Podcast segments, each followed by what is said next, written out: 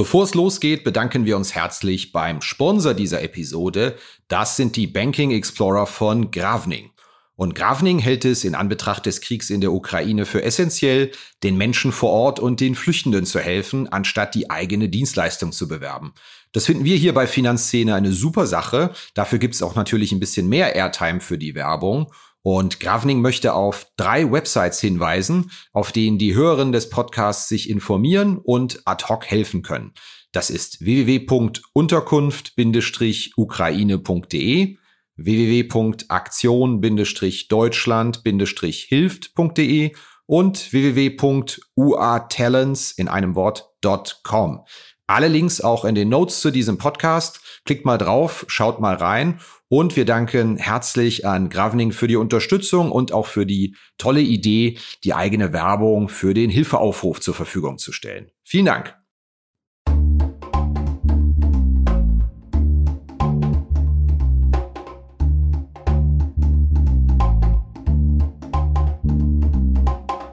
Finanzszene, der Podcast. Jeden Montag mit Gästen aus der Banken- und Fintech-Branche. Wenn man dazu kommt, eine, eine Art Zentralbankgeld, der digitale Euro oder jedes äh, Äquivalent dazu in, in anderen Ländern, äh, in der ähm, Wirksamkeit wie echtes Geld elektronisch zu imitieren, dann kann das disruptiv wirken.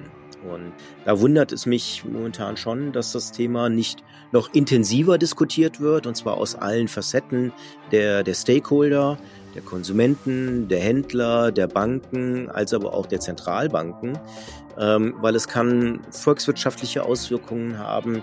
Es kann aus meiner Sicht sogar auch ein Katalysator werden in äh, dem Produktbereich, es kann auch disruptiv für einzelne Player, äh, die heute im Payment sind, wirken.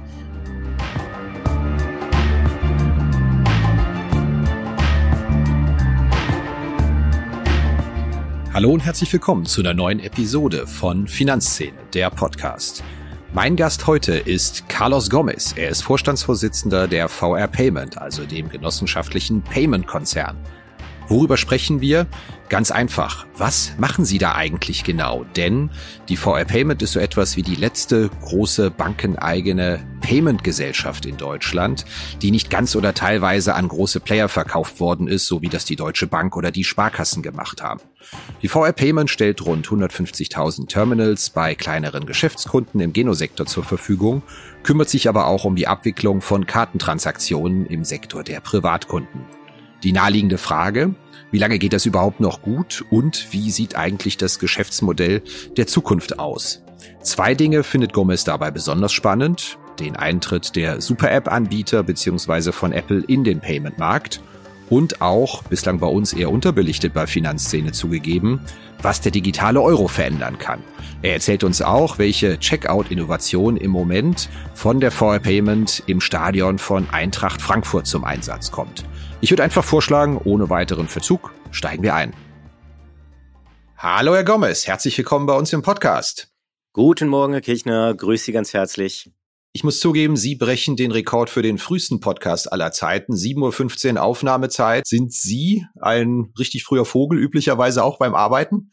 Ja, das kann man wirklich sagen. Also ich stehe tatsächlich morgens so in der Regel 5.30 Uhr auf, beginne den Tag immer mit einem Kaffee zu Hause und ähm, ja, checke dann ein paar E-Mails und dann geht's eigentlich in, äh, in den Arbeitsmodus über. Sind Sie ein audiophiler Typ? Hören Sie auch Podcasts ab und zu oder ist das Premiere für Sie auch hier?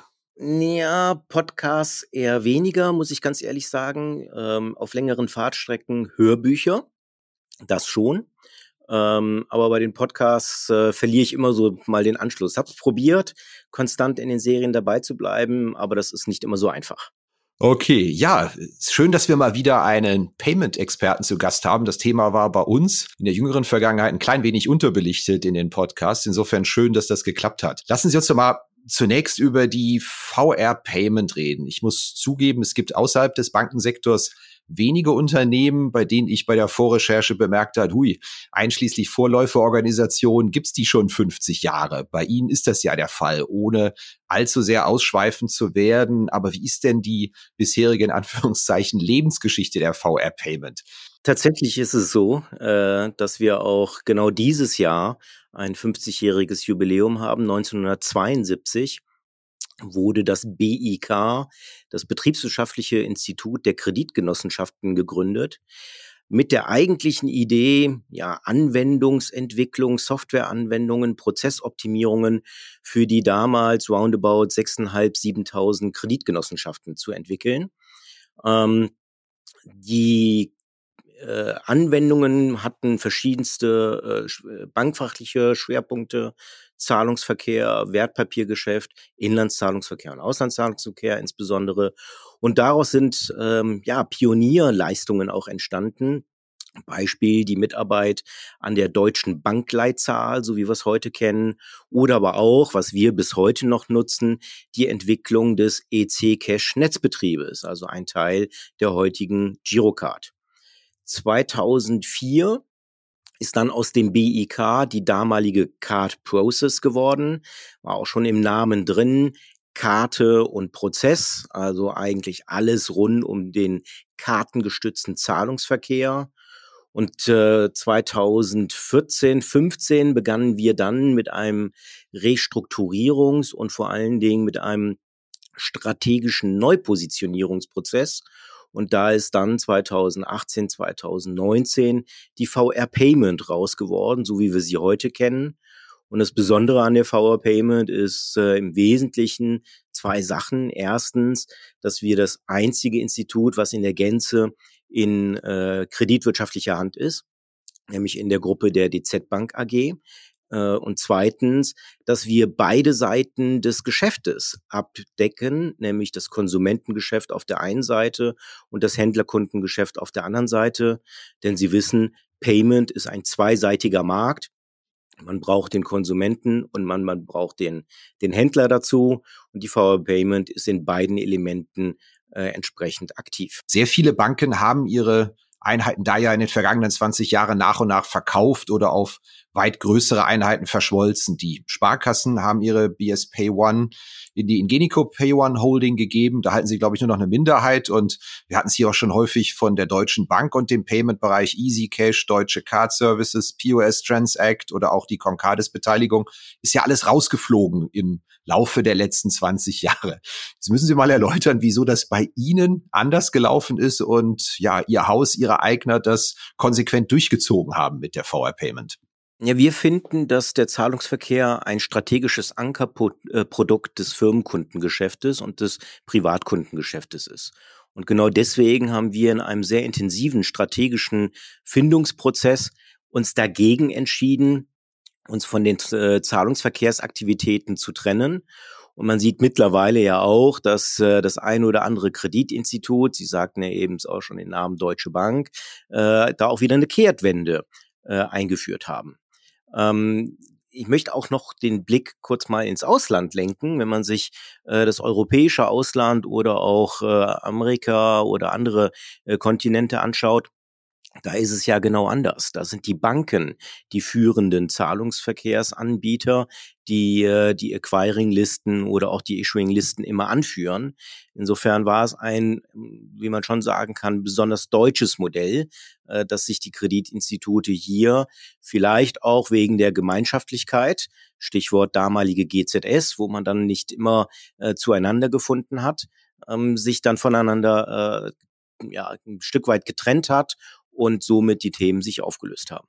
Kann das denn überhaupt betriebswirtschaftlich funktionieren? Es wird ja gute Gründe gegeben haben, warum andere Häuser gesagt haben, wir können das nicht mehr machen. Aber bei Ihnen ist das ja anders, dass Sie sagen, Sie ziehen das durch. Es heißt ja immer, im Payment-Markt kommt es auf Größe, Skalieren, das Ganze drum und dran an. Wie, wie kann das funktionieren bei Ihnen? Man sieht ja, dass es funktioniert. Erstens. Äh, zweitens, die Frage ist, was bedeutet Skalierung? Also früher war tatsächlich äh, IT und dahinterstehende IT-Kosten ein Differenzierungsmerkmal. Mittlerweile ist die Rechenleistung aber Commodity geworden. Das heißt, ob ich jetzt 100 Millionen, 500 Millionen oder eine Milliarde Transaktionen habe, für den dahinterstehenden Rechner ist da kein Unterschied. Ähm, die Positionierung der VR Payment ist im Wesentlichen die, dass wir erstens als äh, Institut der genossenschaftlichen Finanzgruppe Volksbanken, Raiffeisenbanken genau mit diesen wir nennen es Primärinstitute zusammenarbeiten und sie das Produkt des Zahlungsverkehrs ihren Kunden, also den Kunden der Volksbanken, Raiffeisenbanken, in der verlängerten Wertschöpfung entsprechend anbieten.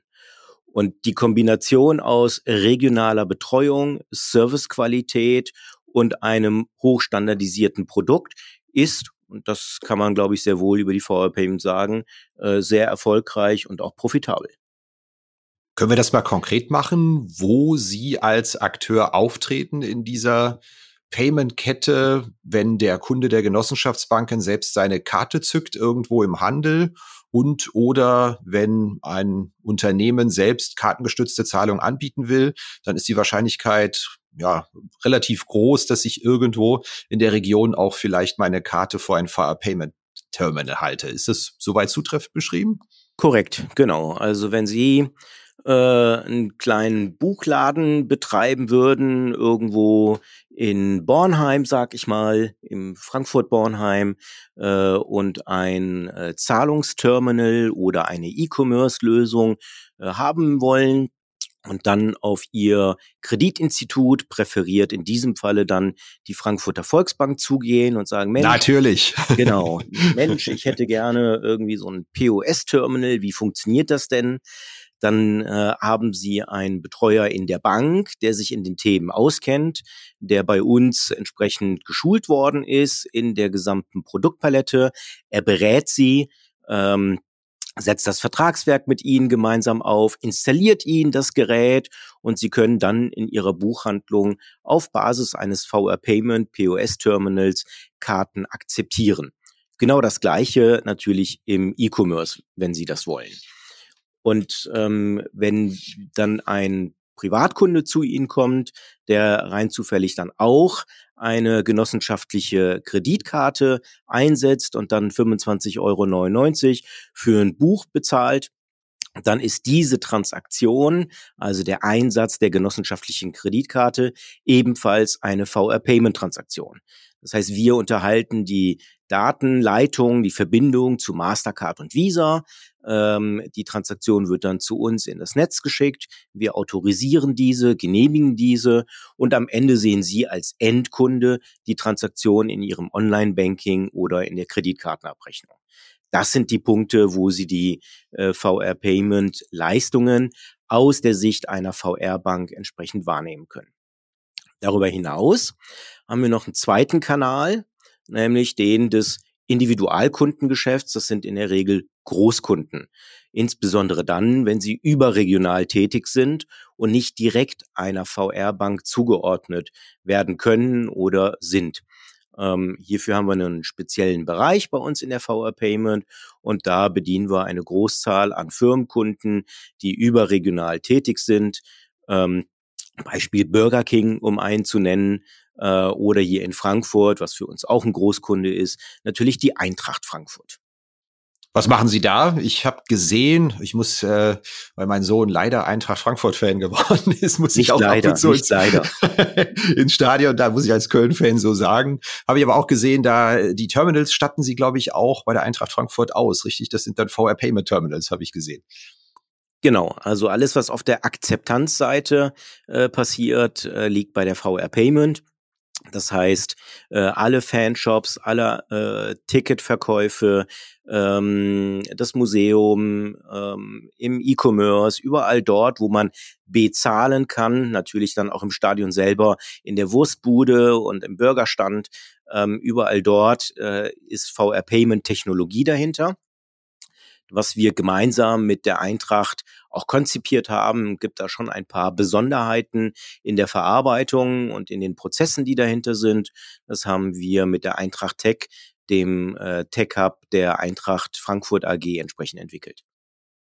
Was gibt's da Neues in dem Bereich? Ich habe gesehen, Sie arbeiten da, glaube ich, auch an ein paar besonderen Checkout-Lösungen. Ähm, können Sie da vielleicht kurz drauf eingehen, was Sie da machen? Ja, mache ich sehr gerne. Wir haben äh, gemeinsam mit äh, einer Unternehmensberatung, mit einem Softwareentwickler ein Joint Venture gegründet.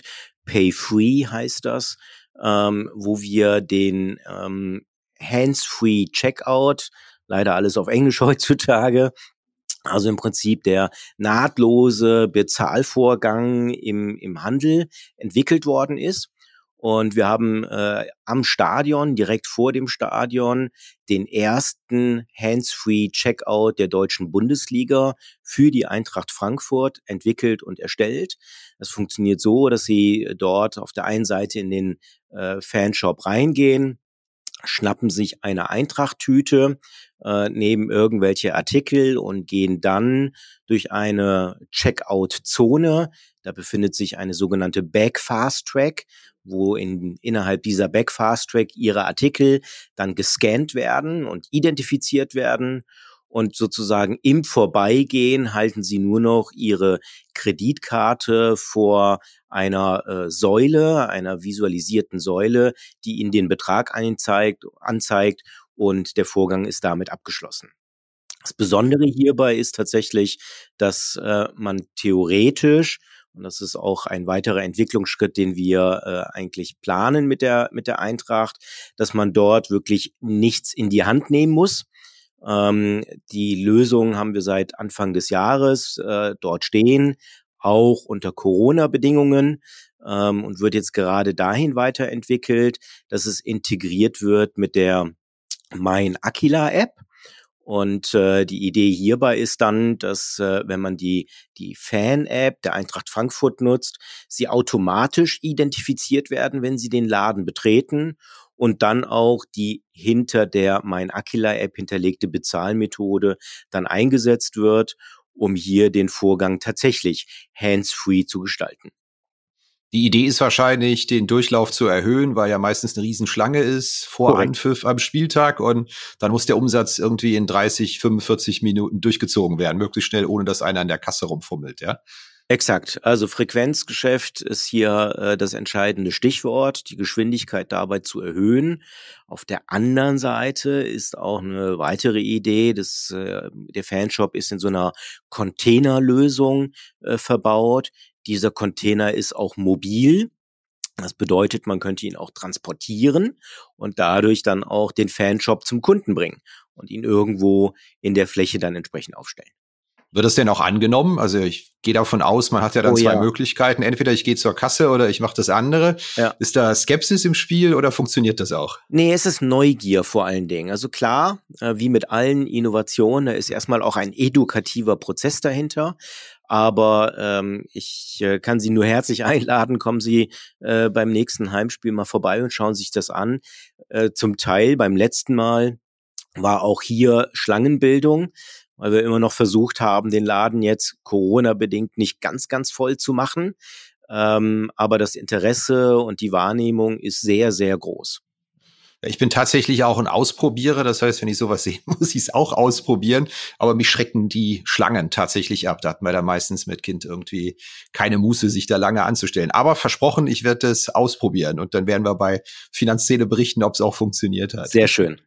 Wer sind denn Ihre Konkurrenten im deutschen Markt? Ich gehe davon aus, wenn Sie Terminals installieren, das kann ja mittlerweile auch der Bornheimer Buchladen ganz bankenunabhängig bei anderen Wettbewerbern machen, bei SumUp und Konsorten. Sind das so Ihre Wettbewerber, so was genau, Terminals also angeht? alle, die in dem äh, Payment-Umfeld äh, sich tummeln, die man äh, landläufig auch kennt. PayOne äh, ist äh, einer der großen, Concade ist natürlich auch Telecash, aber auch SumUp oder iSettle von PayPal äh, mittlerweile, die in dem Bereich sind.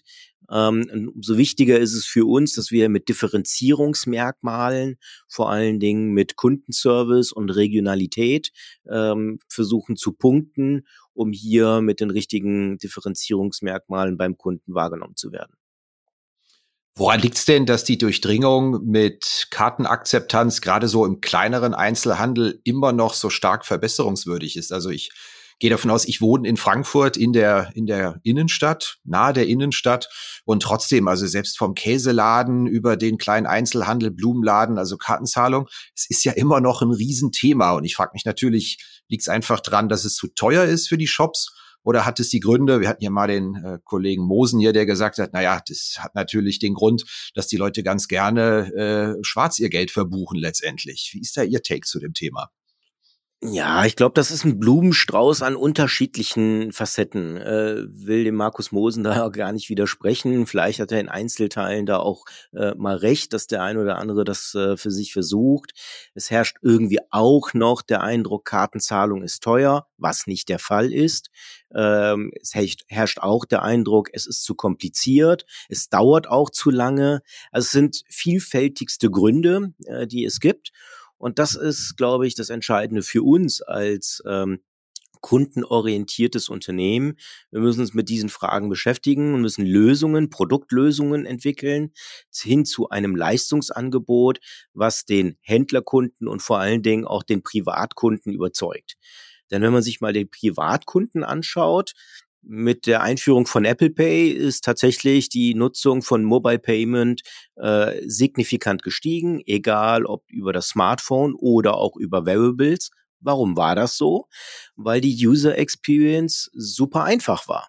Und wenn wir es schaffen, genau diesen einfachen Prozess auch an den Point of Sale zu bringen, dann bin ich davon überzeugt, wird auch die Nutzung der Karte weiter steigen in der Corona-Pandemie-Zeit haben wir das ja auch gesehen, dass äh, die Aufrufe, nutzt doch bitte die Karte, das ist hygienischer, auch gefruchtet hat. Ja, wir hatten zum Teil je nach Branche zwischen 20 bis 40 Prozent mehr Transaktionen als in der äh, Nicht-Pandemie-Zeit. Gibt es da mittlerweile schon wieder einen kleinen Rückfall oder ist das Niveau, was in Corona erreicht worden ist, im Einsatz verteidigt worden? Darauf deuten ja so die Girocard-Zahlen hin. Ja, also man kann schon sagen, dass das einmal gelernte, man muss ja schon sagen, über zwei Jahre mittlerweile, äh, das gelernte Verhalten äh, beibleibt. Ja, klar gibt's äh, auch da Branchenunterschiede nochmal. Äh, die Biergartensaison öffnet gerade wieder. Da herrscht das Bargeld immer noch vor. Äh, und das sind dann auch Transaktionen, die tatsächlich bar abgewickelt werden.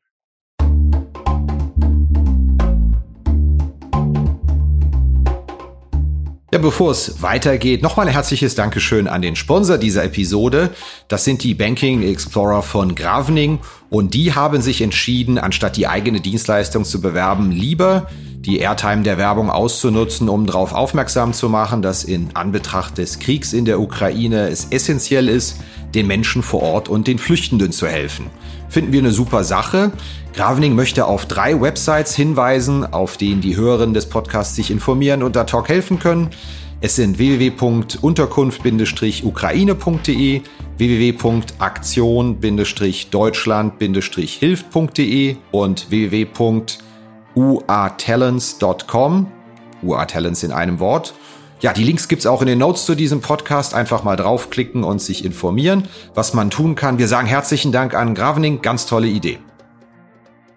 Ich würde gerne mit Ihnen eine kleine Blitzrunde machen. Die mache ich mit jedem Podcast. Gast, zehn spontane Fragen, zehn spontane Antworten. Sie haben Zeit und Lust? Gerne. Wie bezahlen Sie persönlich denn an der Kasse? Barkarte, Wallet-Lösung? Äh, Wallet-Lösung. Mit, wenn Sie es verraten können? Apple Pay. Bei Bankgeschäften sind Sie da Desktop, Laptop zentriert oder läuft da alles Smartphone zentriert bei Ihnen? Ähm, meistens äh, in der Kombination Desktop und äh, Smartphone. Bei den großen börsennotierten Payment-Konzernen, glauben Sie, dass wir da eine Blase sehen, ja oder nein? Nein. Die Girocard wird es in zehn Jahren noch geben, ja oder nein? Ja ein Terminal im Laden zur Akzeptanz von Kartenzahlung. Wird es das in 20 Jahren noch geben, ja oder nein? Nein. Ihre Aktivität bei der Eintracht Frankfurt mit Terminals und dem Shop, ist das rein beruflich oder sind Sie auch Privatfan? Ein ganz großer Fan. Auf einer Skala von eins bis zehn, wie schwer oder einfach ist denn im Moment für Ihr Unternehmen die Talentrekrutierung? Eins wäre, uns fliegen die Bewerbungen nur so rein. Zehn, es hebt niemand den Hörer ab, wenn wir die Leute anrufen. Äh, fünf. Welche Führungskraft hat Sie in Ihrer Karriere stark geprägt und möchten Sie mal loben? Äh, Norbert Pawlowski. Ähm, er kam von der Landesbank Berlin, war dort Vorstandsvorsitzender zur GZS. Ähm, 2004 war das. Ich war damals ähm, für den Vertrieb zuständig Und mit ihm haben wir die GZS reorganisiert, neu strukturiert und am Ende auch äh, in einem erfolgreichen Prozess an First Data verkauft. Ähm, muss sagen, das war ein ganz, ganz feiner Kerl, habe bis heute noch eine intensive Beziehung zu ihm, äh, einer der alten Garde. Gibt es in Frankfurt so etwas wie eine unternehmensübergreifende Payment-Szene in Anführungszeichen? Es gibt ein FPN, heißt das, Frankfurt Payment Network, wo nicht nur Karten-Payment-Leute, sondern wirklich alles, was den klassischen Zahlungsverkehr auch angeht, also auch internationaler Zahlungsverkehr, ist mittlerweile ein recht guter Zusammenschluss, sehr informativ und vor allen Dingen als Netzwerkorganisation in der Branche äh, top geeignet da freue ich mich auch, dass äh, es hoffentlich bald mal wieder losgeht, die ganzen Kollegen mal zu treffen. Welche Frage stellen Sie Bewerberinnen oder Bewerbern in jedem Vorstellungsgespräch? Wie bezahlen Sie? Berufseinsteigern dürfen Sie jetzt einen Rat mitgeben in Ihrer Branche, der lautet wie? Augen auf bei der Berufswahl. Das letzte Mal eine Bankfiliale von innen gesehen haben Sie? Oh, das ist gar nicht so lange her, äh, da ich ganz viele VR-Banken immer besuche. Äh, kurz mal nachdenken, vor zwei Wochen. Okay, das war beruflich und privat? Äh, privat muss ich gestehen, tatsächlich äh, seltener. Vor zwei Jahren haben wir eine Immobilienumschiftung äh, vorgenommen und da musste ich noch mal ein paar äh, Kreditverträge unterschreiben. Äh, und da war ich noch mal in der Bank, ja. Wann hat's denn das letzte Mal bei Ihnen richtig Zoom gemacht bei einer Anwendung, dass Sie gedacht haben, wow, das ist aber gut gelöst, wenn Sie jetzt natürlich nicht Ihre eigenen Angebote nennen dürfen? Äh, Anwendung im Sinne von äh, Payment oder ganz allgemein? Oder eine App, irgendwas aus dem Finanzenumfeld, was sie aufgemacht haben, was sie benutzt haben, wo sie gesagt haben, wow, das ist, muss ich sagen, intuitiv gelöst. Das hat man ja manchmal, dass man wirklich ja. denkt. Ich habe mir letztens äh, die Anwendung von Pocket angeschaut. Pocket ist äh, eine Banking-Lösung für die Generation Z. Äh, und da muss ich sagen, die haben das so vereinfacht und reduziert auf die wenigen ich glaube mal, echten äh, Kernparameter, die man dazu braucht, wo ich mir, wo ich tatsächlich gezuckt habe, sage ich, wow, eine solche minimalistische Reduktion fand ich schon beeindruckend. Super, spannend. Blitzrunde ist damit vorbei. Werde ich mir auch mal anschauen, offen gestanden, weil ich kenne es auch noch nicht. Ich habe schon oft davon gehört, aber habe es auch noch nicht ausprobiert. Ja, Immer. ist ganz cool. Lassen Sie uns noch mal einen kleinen Bogen schlagen zum deutschen Payment-Markt und den Instituten hierzulande. Haben da die Banken das betriebswirtschaftliche Potenzial des Payment-Booms möglicherweise unterschätzt? Das ist ja eine Theorie, die wir auch schon häufiger gehört haben, dass diese ganzen Verkäufe eigentlich zur Unzeit kamen und wir jetzt hier über einen Markt reden, der im Jahr 20, 30, 40 Prozent je nach Subbereich wächst. Glauben Sie, das war ein Fehler? Ich glaube ja. Ähm, das ist meine persönliche feste Überzeugung, dass es ein Fehler war. Man hat die strategische Entwicklung und vor allen Dingen aber auch die technologische Weiterentwicklung verkannt heute, wo man sieht, was alles digitalisiert worden ist, wie die Integration von Payment-Prozessen in die gesamte Wertschöpfungsketten von Unternehmen, wie diese gestaltet werden kann. Wenn man das vor 20 Jahren gewusst hätte äh, oder nur geahnt hätte, äh, dass sowas wie Apple Pay auch tatsächlich entstehen kann, ja, oder wer hat denn an das iPhone gedacht und damit die, die Schnittstelle zum Endanwender so revolutioniert? Ähm, das war eine ja, Fehleinschätzung. Vielleicht hat man auch gar nicht äh, darüber nachgedacht oder sich die Frage gestellt, ob sich das in diese Richtung entwickeln könnte. Aber ja, ähm, das war ein aus meiner Sicht ganz, ganz großer Fehler. Und äh, viele versuchen das jetzt wieder gut zu machen, indem sie mit großen Kraftanstrengungen und Investitionen in diese Technologie, in dieses Produkt- und Leistungsangebot dem wieder Herr zu werden muss ich mal zurückkommen auf eine Antwort, die Sie zwischendrin gegeben haben. Ich hatte Sie ja etwas provokant gefragt, wird es in 20 Jahren noch Terminals geben in Läden, was ja eigentlich auch Teil Ihres Kerngeschäfts ist. Da haben Sie gesagt, nein, das müssen Sie mal erläutern. Ich bin der, schon der Überzeugung, dass äh, Software ähm, ganz, ganz viel ersetzen wird. Und äh, das heutige POS-Terminal, wie Sie das kennen, von dem Sie ja auch gesprochen haben, hat im Wesentlichen nur eine entscheidende Funktion. Und das ist die sichere Eingabe der PIN.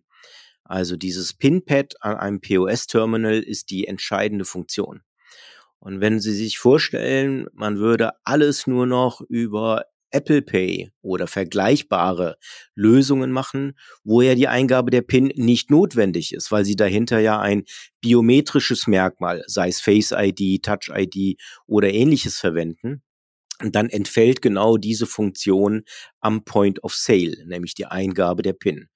Wenn die Eingabe der PIN nicht mehr notwendig ist, dann brauche ich auch dieses Gerät nicht mehr, weil am Ende kann die Leseeinheit meiner NFC-Daten, also das, was mich eigentlich identifiziert, auch in jedem anderen elektronischen Gerät, wie zum Beispiel der Kasse selbst, dem Kassendisplay oder irgendeinem anderen Gerät verbaut werden. Und deswegen glaube ich, äh, und um ehrlich zu sein, wir arbeiten auch bereits an Lösungen, äh, dieses Terminal komplett zu eliminieren.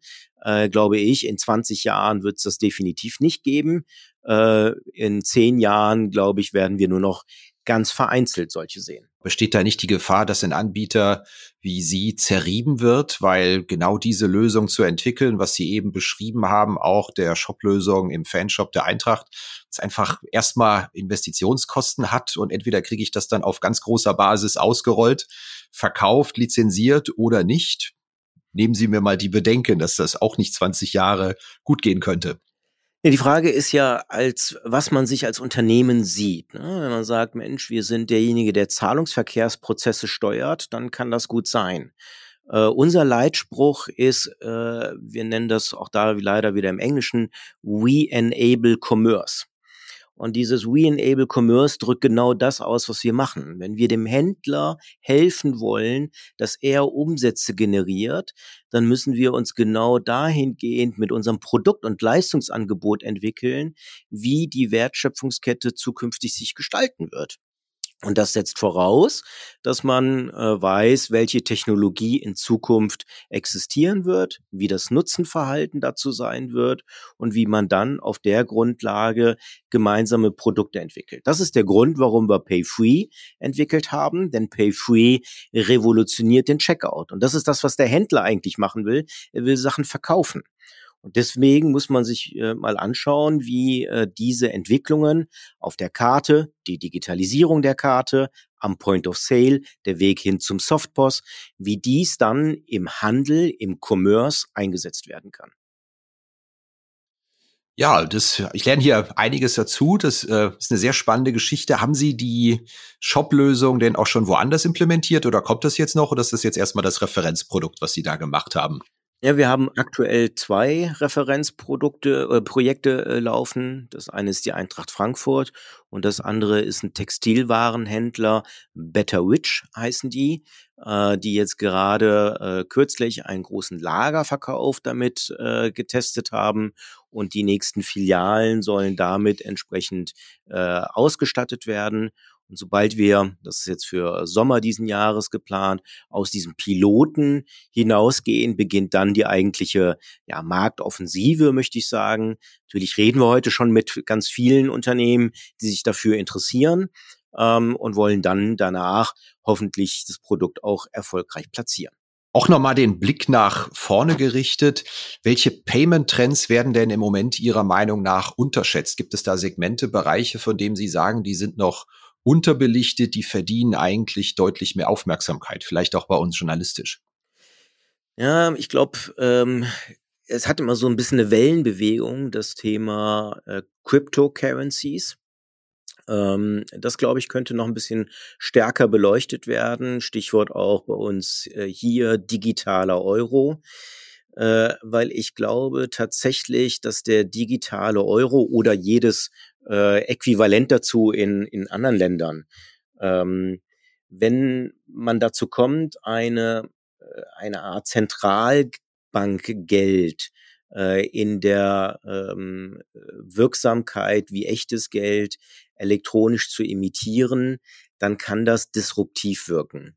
Und äh, da wundert es mich momentan schon, dass das Thema nicht noch intensiver diskutiert wird, und zwar aus allen Facetten der, der Stakeholder, der Konsumenten, der Händler, der Banken, als aber auch der Zentralbanken, ähm, weil es kann volkswirtschaftliche Auswirkungen haben.